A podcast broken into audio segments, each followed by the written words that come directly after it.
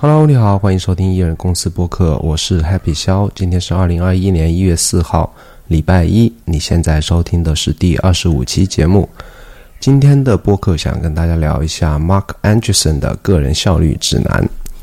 那谁是 Mark Anderson 呢？他是一位硅谷大亨，他是企业家、投资者、软件工程师。我想他最早出名是因为他是一个非常著名的。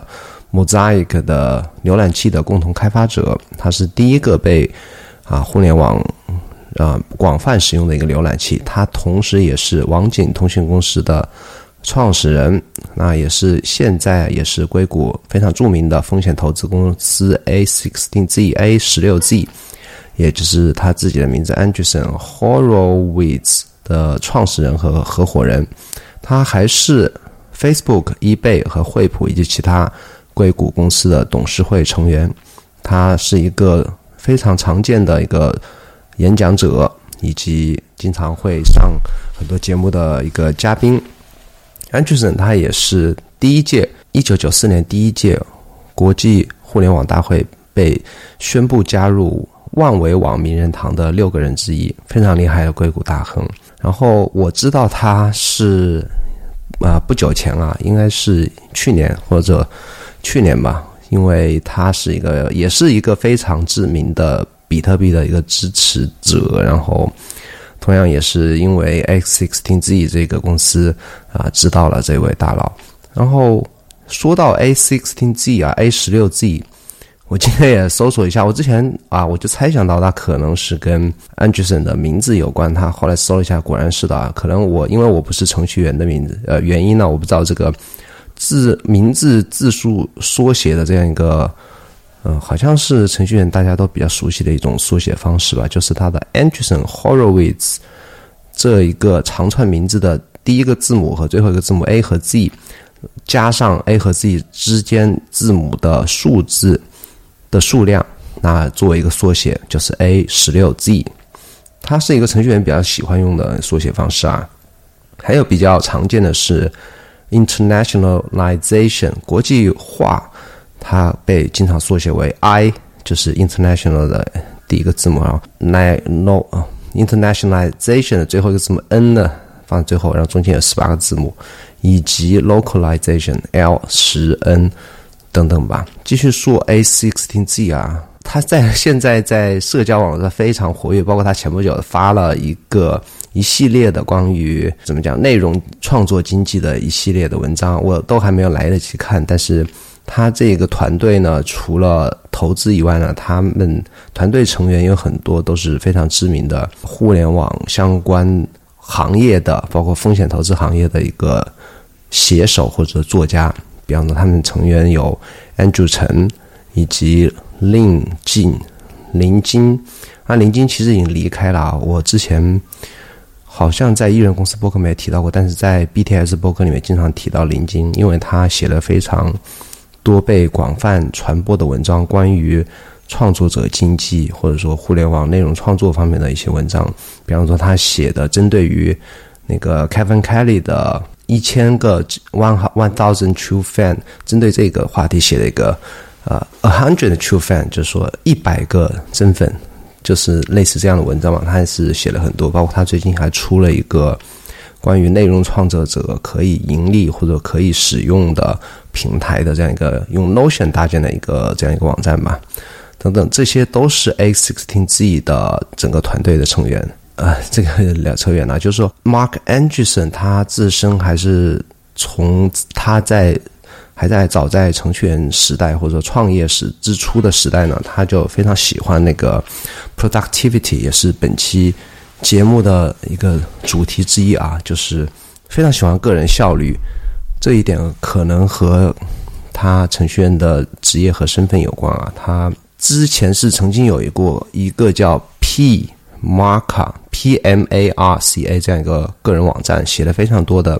关于个人效率的网文章，当然网站后来关掉了。我想是因为他零九年创立啊 A sixteen A 十六 Z 之后呢，可能没有时间来打理，或者说以他呃这个投资人的身份不太适合再写更多的更多的文章。这个具体原因我不知道。但是在零九年之前，零七年之前呢，他是研究过各种的 GTD 啊，包括 David Allen 的，还有 Production Product Product Porn Productivity Porn，就是非常著名的那个 Merlin Man Mayen Merlin Mayen 的一个他的网站上，他发明的一些词吧，比方说效率效率色情片，或者说 Inbox Zero 等等吧，这个。Merlin Main 呢？我在之前的两期前的 Newsletter 吧，曾经写过他的，他关于他的一篇文章，是另外一个人叫 Carl Newport，他是写的一篇呃 The Rise and Falls of 呃呃 GTD 吧，那篇文章里面呃大幅的讲了 Merlin Man 的故事吧。这就是整个在 iPhone、iPad 和 Mac 和个人电脑流行普及前，以及各种效率软件流行之前，在 GTT 刚刚出来的那段，早在两千年之初的那几年的日子发生的一些事情和人物啊，我们这次播客的主角 Mark Anderson 也是其中之一。他非常热衷于研究这些东西吧，包括他从 Marlin Mann 那边，还有 David Allen，包括 Tim Ferris。Tim Ferris 当时也可能是写了他的非常知名的那个 Four Hours Week。我们今天要讲的这篇文章呢，是他在那个 P Marka P，就是我刚才说的 P M A R C A 这个网站上发布了一篇非常知名，然后很多人一直被呃最近十几年一直被很多场合被引用到的一篇文章，叫做《Guide to Personal Productivity》，就是个人效率指南。它这篇文章就是像我刚才说了，它是集合了这么多。非常牛的人，就当时当时那个年代非常喜欢研究个人效率的人的一些综合的一些思想。他尝试过 David Allen 的 GTD，包括 Prada Point 这些等等等方法之后呢，他决定还是回归到自己的方式。他有一套自己的个人效率的工作流，所以说他写了这样一篇文章。最后我呃提纲里写到还是。讲到那个 Merlin Mayen，恰好我今天早上啊也在，我知道他有一档播客还在还在做了，因为他之前关于自己自己的个人效率的那些网站，他是自己删呃关掉了，然后也把所有效率类的一些文章全部删掉了，因为他感到厌倦了。那具体的为什么厌倦，大家可以去翻我前面两期的有一期 newsletter 可以去看看。但是他我知道他是有一档播客还在做，叫做 Due by Friday。D O Do by B Y Friday Do by Friday 这样一档播客，为什么会去突然想去？我知道他有这样播客，但今天第一次去听，为什么想听呢？因为他这一期播客讲的 Craft App，Craft 点 Do Craft Notes 等等吧，不知道怎么讲这个 App App。那 Craft 的话，如果有关注过我推特的朋友知道，呃，我是有参与过他们本地化的一些中文翻译的一些工作。然后，所以说我经常去逛那个 Craft 的 Slack channel，我发现有人说，哎，Merlin 有最近一期播客有在讲这个 Craft，所以我就恰好今天下载去听了一下。他的播客的风格非常的轻松，非常的放松，我听得出来他有一点就是那种，呃，得道高人或者说隐隐居在 呃避世之外的那个那种感觉啊，就是。功成名就的，然后退隐江湖的那种大佬的感觉，就是谈笑风生，然后嬉笑怒骂，就讲一些生活。当然，还是跟互联网和电脑，不过他听得出来，他还是那种骨子里还是那种程序员的那种喜欢折腾软硬件的那种人啊。然后他聊的话题还是比较极客。播客的后三分之一才开始聊了一些啊，craft 啊，或者 draft 或者等等这些。笔记啊，或者 Notes App 还挺有意思的播客，大家可以去下载听听看啊。啊，接下来就是今天的主题啊，正题讲这一篇 Mark Anderson 的个人效率指南。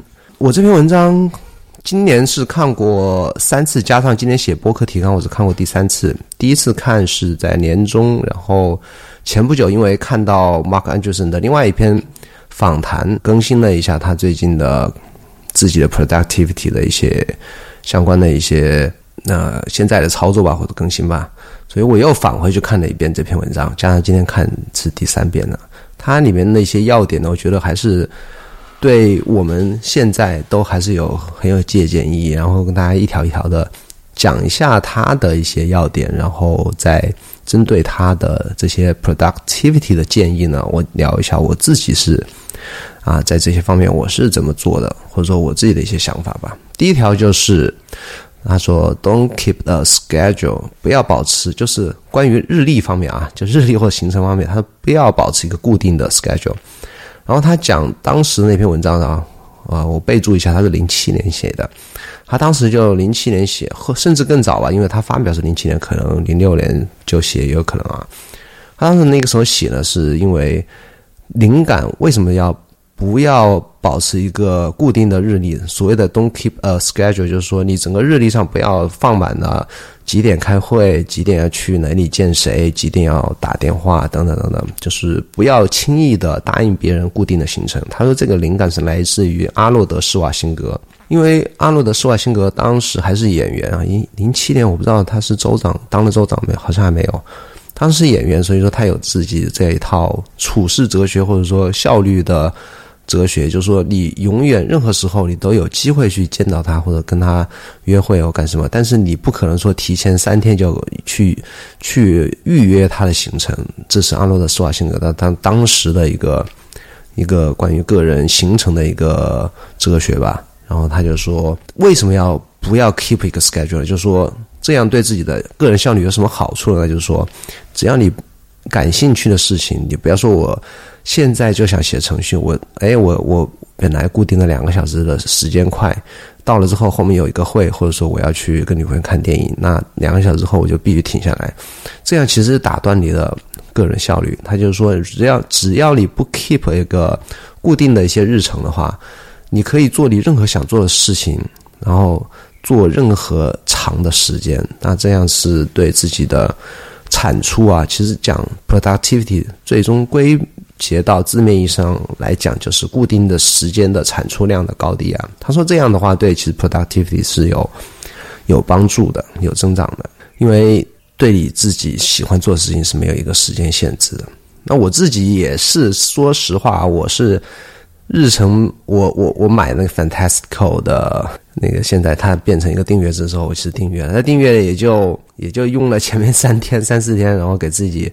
加了一些几点起床，几点下班上上班，然后几点下班，别的东西也没办法加，因为我可能会加一些工作上的必须要参加的会议啊等等或一些行程，但是后来也慢慢也不加了，因为这些东西不想放在手机上成天看着碍事，我还是放在自己的工作电脑上看。所以说，我为什么也是不能呃 don't keep a schedule 呢？因为我上班时间是属于公司的。那我必须要参加一些，必须要参加会议，必须要拜访一些必须要拜访的客户，这个不是我自己能控制的。那一旦我不上班了，到家了，这个时间也不属于我。为什么呢？因为现在要两个娃要带，大的要辅导作业，小的你分分钟他不睡觉的时候，你就必须要去陪着他，把他抱着啊，或者吃喝拉撒等等事情，你都要二十四小时要陪着他，就是。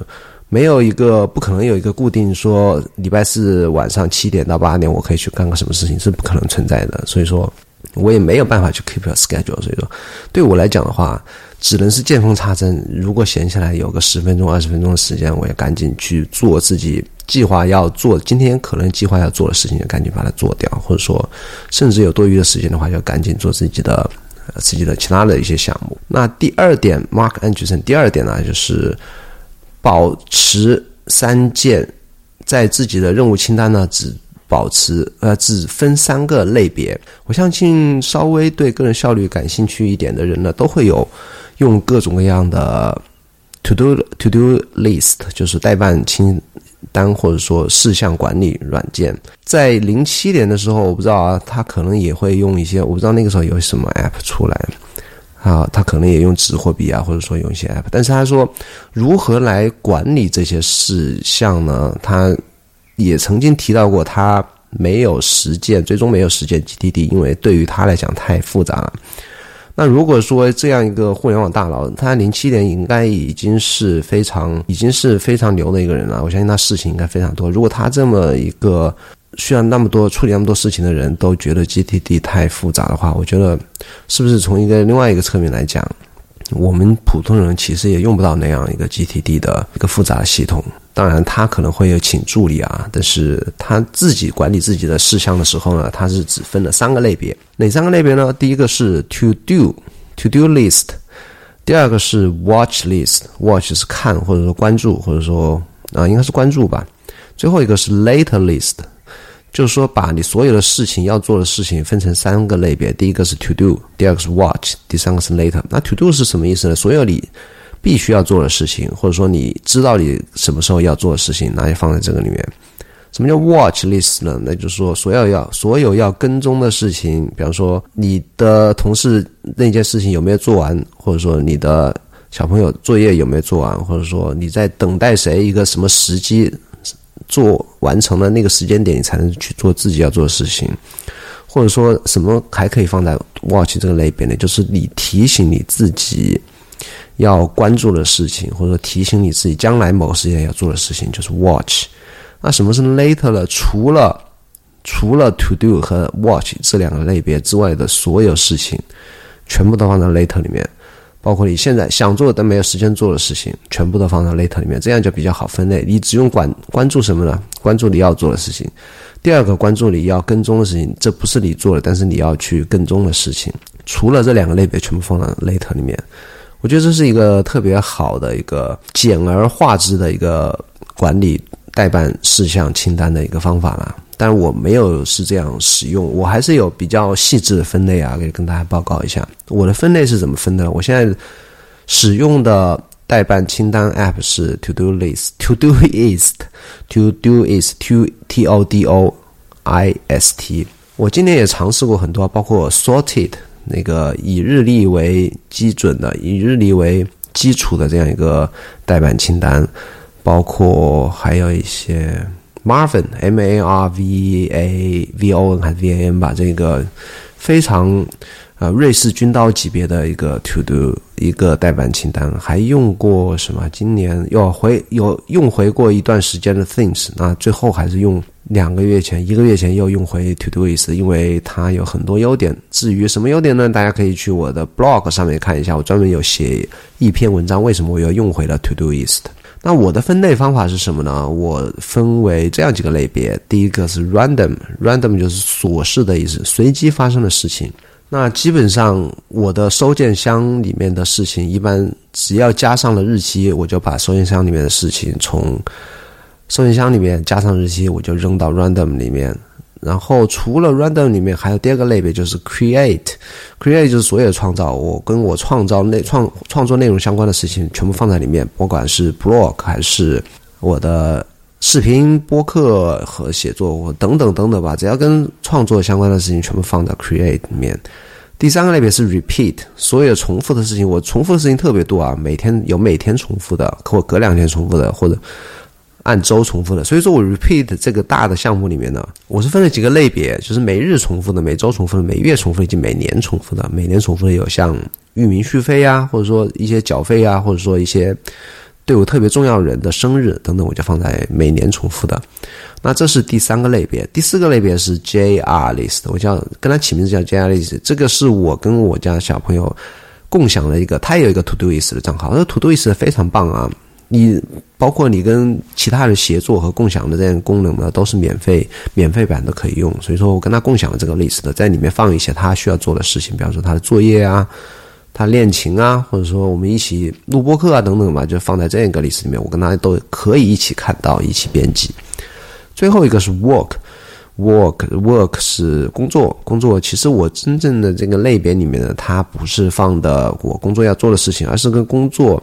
相关的 报销的事情，我所有报销的事情就放在里面，因为工作的相关的 to do list 我我是放在自己工作电脑上的，我是用其他的方式来管理的。那这个只是放一些报销的一些事情。好，这就是我非常简单。其实 work 这个和 JR list 都可以不看啊。其实最重要的就是 random，random 就是我所有的事情的类似于一个。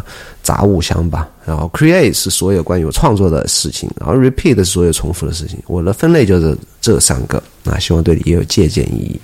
我是不用我之前用 tag，现在不用 tag 了。我觉得 tag 对我没什么一样，没什么用，只会占用我更多时间来做一些额外的事情，所以我没有 tag。我甚至连那个加小红旗或者说事情的重要程度，我都很少用啊，除非我是有些。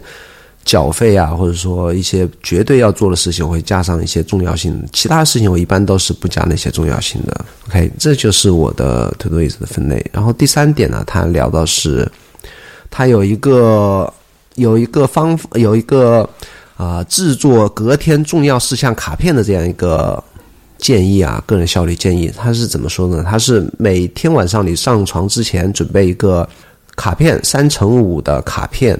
然后写三到五件事在这个卡片上，那哪三到五件事呢？就是你明天你需要去做的，或者你觉得明天最重最重要的三到五件事情，然后第二天就把这三到五件事情做掉。我觉得这样做有一个好处啊，就是说避免你上床之后一直在想你明天要做什么事情。你在上床睡觉之前就把这些事情去从脑袋里面倒出来，这个有助于你的睡眠啊。虽然他没有说这一点，但是我觉得他会有这样一个效，会有这样一个效果吧，或者作用。那除此之外呢？他说，当你在白天把这三到五件事情做完之后呢，你可以做更多的事情。那当你做了更多的事情的时候呢，完成一件事情，你把这件事情写到你这个啊当天的卡片的背后，你可以称它为 anti to do list。什么叫 anti to do list？就是说，当你的 to do list 做完之后的不是必要做的事情，但是你又做了。那所以说，这个历史当你一天结束之后呢，你可以去看的时候呢，就会让你非常有成就感。意思就是说，你看我最重要的事情做完了，我还做了额外这么多事情，我今天是多么多么的有效率啊！啊，这个就是他啊说的说的一个 anti to do list 的一个作用。那它的工具是怎么的工具呢？就像我刚才说，它是写在一个卡片上啊，所以说它用纸和笔来管理，用纸和笔来管理。那其实现在很多大家有。啊，手机随身都二十四小时不离开的，那手手机上有很多工具都可以去这样做，哪怕是最简单的自带的 Notes，就是那个备忘录啊，都可以做这样的事情。那其实我本身啊，我要讲我自己方法，大家不要介意啊，因为我觉得我还是有一些东西可以跟大家分享。因为我今年呢一直都在做同样的事情，那我是我我自己称为是每日的 Highlight。Highlight 就是当天最重要的一件事情，我会在每天晚上把第二天最重要的事情列出来，或者说当天晚上没列的话，我早上写 morning page 之前呢，我会列一个称之为 highlight，就是当天最重要的事情。那这个方法呢，是从一本书啊，叫做 Make Time Make Time 这本书里面学到的。那这本书是两个硅谷的啊，不是两个谷歌的前谷歌员工他们合伙写的一本书。那这本书呢，我还是把 show notes 呃链接放在 show notes 里面，大家可以看一下。所以说，我也在做这样一件事情，我称它为 highlight，就是我每天会写一件啊，不写太多，有时候会写两件事情，很少写两件事情，我一般写一件事情，就说我。这件事情是我当天觉得最重要的事情。一旦我把这件事情完成之后呢，我当天就是会感到比较轻松啊，或者说觉得是当天过得非常有意义。我同时可以做更多的事情，那做更多事情就没有压力。就像刚才啊，Mark 说的，他的一个 anti to do list，就是说你把重要的事情做完之后呢，再做其他事情会更加有成就感。那这就是我的方法。那下一个建议，它叫做 structured procrastination。结构化的，或者说，嗯，有计划的一个 procrastination，就是拖延症吧。结构化的拖延症什么意思呢？就是说，当我们想偷懒，或者说疲惫不堪，或者说怎么讲，想拖延的时候呢，我们把我们所有的 to do list 铺开来看，按重要程度从高往低来铺开来看。如果那些重要的事情你现在想拖延一下，不想做。你就做什么呢？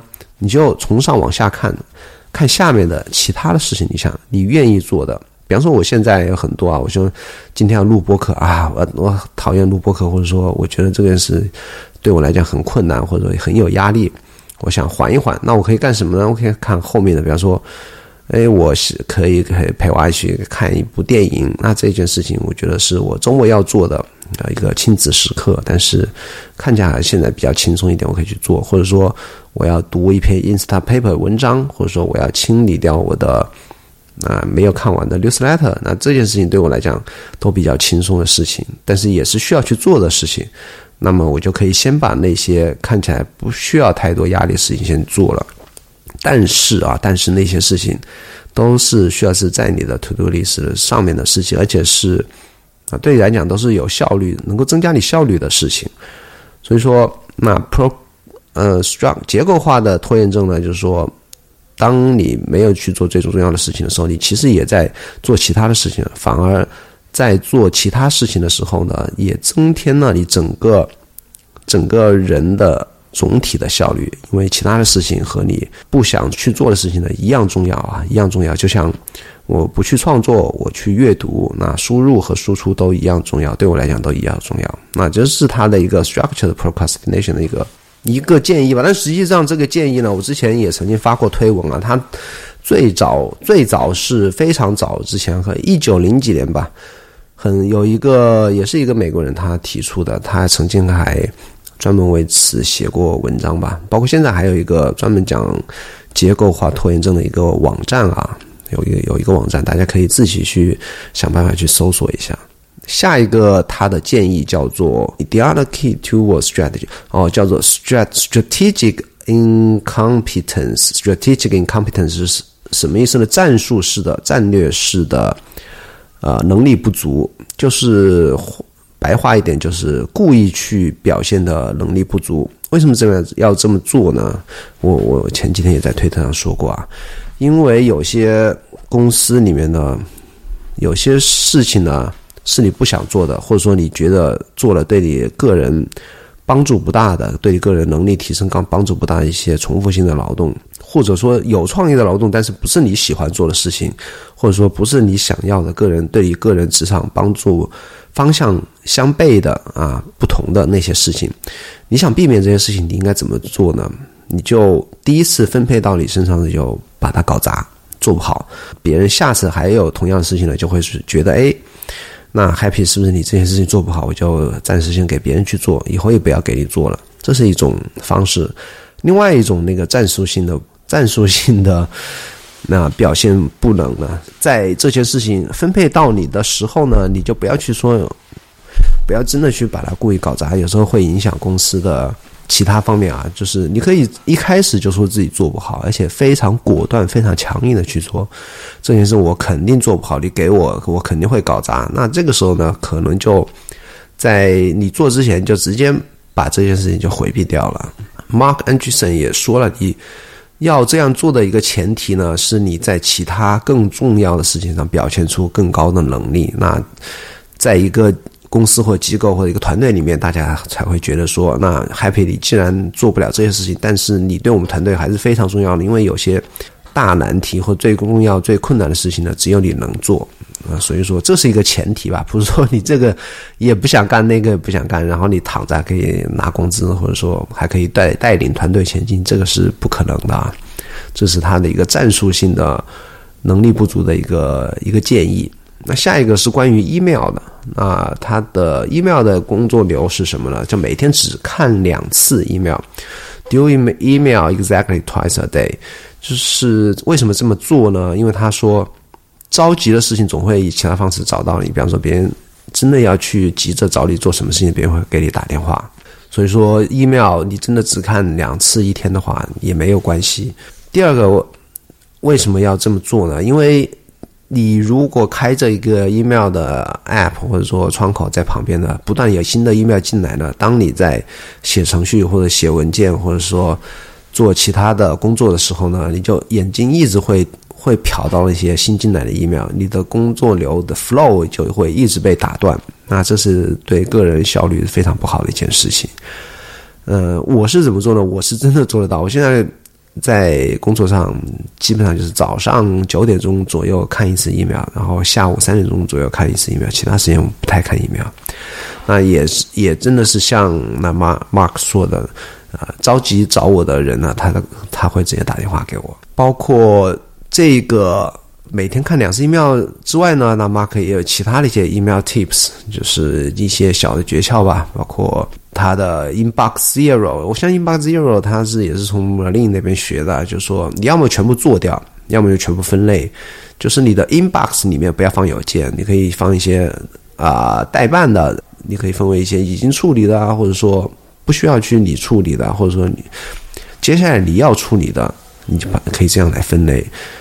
当然，这个对我来讲，其实我现在个人的 email 在用那个黑 .com，那 hey 其实也是这样分类的。你的 inbox 里面可以把它，呃，它叫 inbox inbox i m box，它其实就是说把你的所有的啊，这个扯远了啊。email 的话，我觉得 twice a day，我觉得这个是非常非常值得实践的，我个人也比较推荐的一个方法。下一个，他建议是 Don't answer the phone，不要接电话。这个我相信，一般除了你可能是真的是公司的大佬或者创始人，或者说有有有或者其他工作性质可以允许这样做的，我相信一般人是打工人是做不到。他说，一天我只接听两次 voicemail，我不接电话，从来不接电话。一天只听两次 voicemail，就是语音信箱，然后我再选择性的回电话。这个 呃，只有大佬能做啊，我我们是我是做不到，至少我是做不到的。下一个 tip 我觉得很有用，然后现在我相信很多人已经在用，包括在其他地方也可能看到过类似的建议。它就是说，名字叫做 hide in an iPad，不是 iPad，iPad，I P O D，那说不定说不定现在很多年轻人都不知道这个东西啊，它是一个苹果的播放器。那其实我们现在。我们可以说，我们是 hide in AirPod、AirPod 或者 AirPod Max、AirPod Pro，就是说你戴上耳机吧。你在工作上如果不想被别人打扰，就戴上耳机。因为人们呢，他有一个起码的尊重他人的呃那种道德观吧，或者说习惯，或者说本能吧。就是当他看到你在戴耳机听音乐，或者说打电话，或者说干什么的时候呢，他会本能的去。尽量的不要去打扰你啊，不要去突然的打断你。就是比起你没有戴耳机的时候，突然他想到什么就哎，Happy，你来帮我看一下这个。我说 Happy，我问一个问题。我说 Happy，你能不能怎么？就是会不不停的有意无意的去去打打断你啊。但是你当你打戴上耳机呢，除非非常重要，马上要过来死亡火急的事情呢，他一般是不会去去烦到你。然后他还除了建议你戴上耳机之外呢，他还有两个小的 Tips，就是说。你其实根本都不用真的去听任何音乐或者跟别人打电话，我我但相信这个有人会这么做啊，因为现在的那个 AirPod Pro 它是有一个隔绝噪音降噪的功能。其实我我有时候也会去戴上我的那个 BOSS 的耳机啊，就降噪啊，就哪怕不听音乐啊，我在外面很吵的时候呢，我会戴上降噪耳机。第二个 Tips 他说什么？他说。你甚至都不用把你的耳机插上电啊，插上任何的随身听啊。当然，现在 Air AirPod，你只要戴在耳朵上面，它其实蓝牙是默认要耗电的。那总归就是意思就是说，你不一定真的是需要去听音乐，只要装装样子，别人就一般会减少别人打断你的几率或频次吧。那下一个建议是，Only agree to new commitment，就说你只要只答应那些。你非常想去参加的一些事情，或答应那些你非常心动的一些项目，除此之外的全部 say no。为什么这么做呢？是给你留出你自己不要浪费。第一个是不要浪费时间，第二个是给你留给你自己更多的时间。那这一点呢，其实我自己也在推特上经常说，不要轻易的答应一些无谓的聚会，或者说给别人来占用你时间的机会。那其实我非常喜欢的那个 Derek Sivers 也曾经有一本书啊，它的标题就是 Hell Yeah or No，就是要么我就怦然心动，我就要去做这件事情，要去参加这个聚会，要去答应别人来做这个项目；要么除此之外所有事情，不管他什么事情，我全部说 No。啊，这是他的一个关于个人效率的，我觉得也是一个大家可以借鉴的一个一个建议吧。最后一点啊，最后一点快结束了，大家不要嫌有点不耐烦。就是最后一点，就是 do something you love，就是你做为什么会最终的效率的一个 tip，为什么是这样一个做你喜欢热爱的事情呢？因为啊，我我啊，我曾经也发过一个推啊。其实你几点起床并不重要，你用什么 productivity 的 app 也不重要，你做多少笔记学习什么都不重要。最重要的是什么？最重要的是你有一个让你让你非常心动的一个一个梦想或者一个想法，一个非常热爱的事情，你特别想做的事情。那一旦你有这样一个自己特别热爱的事情呢，你的一切行动都会变得有效率，因为你要。把自己的所有的时间和精力要用在这个上面，你自然会开发出来最适合你的效率的方法。那所以说，最终的一个效率指南呢，我觉得就是说，do something you love，做你喜欢做的事情。好，基本上快完了。然后补充一点是，他在今年啊，Mark Andreessen，他今年做了三四个月，两个月前吧，他做了一个另外一个采访，好像好久没有做过采访了，也是关于效率的吧，聊了很多关于效率的方案。方面的问题啊，大家也可以在修诺词里面找到这篇文章的链接去看一下他今年的一些个采访，但是他讲的没有之前那么多细啊，没有那么多的建议。嗯，跟大家聊两点吧。第一个是关于他第一点我说过的那个 daily schedule，就是每天的日程呢，他有些跟之前有些更新，因为他从零九年开始创业之后呢，自己当老板，他有些会议就必须要参加，有些事务。因为他下面管理的几十家，可能不止吧，maybe 几百家创业公司，有些事情他必须要参加，所以说不能弹性的、完全弹性的去工作。但是我看他那个结了他的每天、每周日历啊，还是有很多他留给自己的叫做 free time。它上面那个 block 时间的 block，它上面写的标题是 free block，就是你还是有他还是有留了大段大段的给自己的时间啊，包括他。讲了自己的行程呢，他是有请一个助理来帮助他啊管理他详细的行程，然后他每天都会去看一眼自己的行程啊。还有一个就是他周一到周周一和周五啊，每周两天时间是固定在公司处理一些公司的一些公司管理一些事务，那其他时间尽量是留大段大段的自由安排的时间。第二个是关于项目管理，因为他现在是老板嘛，要下面那么多创业的项目怎么管理呢？他是用。按照项目分了不同的 text 文件，就是纯文本文件。它打开是用一个文本编辑器啊，类似 Sublime 或者其他的。我想这个程序员应该比我比我熟悉各种各样的文本编辑器吧。它是用一个文本编编辑器打开很多很多的 text 文件。那每个文件里面就是它用一个苹果的一个文一个项目管理方法，叫做 DRI。Direct responsible individual 就是 DRI 这个项目管理方法是什么呢？就是说每一个项目每一件事情落到责任落到一个人的人头上面，所以它每一个文件是一个项目，然后这个项目里面可能有很多小的项目吧，或者说一些具体要做的任务呢，它就是说会。上面写上人的名字，这个项目谁牵头，然后具体的事情是谁牵头，然后他就管理这些人来，通过管理这些人来管理这些项目，这也是他在今年的采访里面更新的一些，我觉得值得跟大家分享的一些一些事情。那好，今天的节目就到这边。今天开始呢，这期节目开始我就不要尽量每期节目聊一个话题，然后我不知道大家喜不喜欢这样的一个改变啊，还是说也可以聊一下。啊，平时有趣的新闻也可以吗？也可以接受吗？我不知道大家对这期节目有什么想法啊？欢迎写邮件和我交流，我的邮箱是 happy at hey dot com。非常感谢收听这一期节目，也欢迎来我的 blog 看一看，我的 blog 是 happy 消点 com。我每天在上面更新一个对我来讲有意义的一个想法。我还有一份每周三发送的 newsletter，可以在我的网站也看看到链接。如果你喜欢我的节目的话，请再帮我在播客。苹果播客这个 App 里面点击订阅并五星好评，咱们下周见，拜拜，拜拜。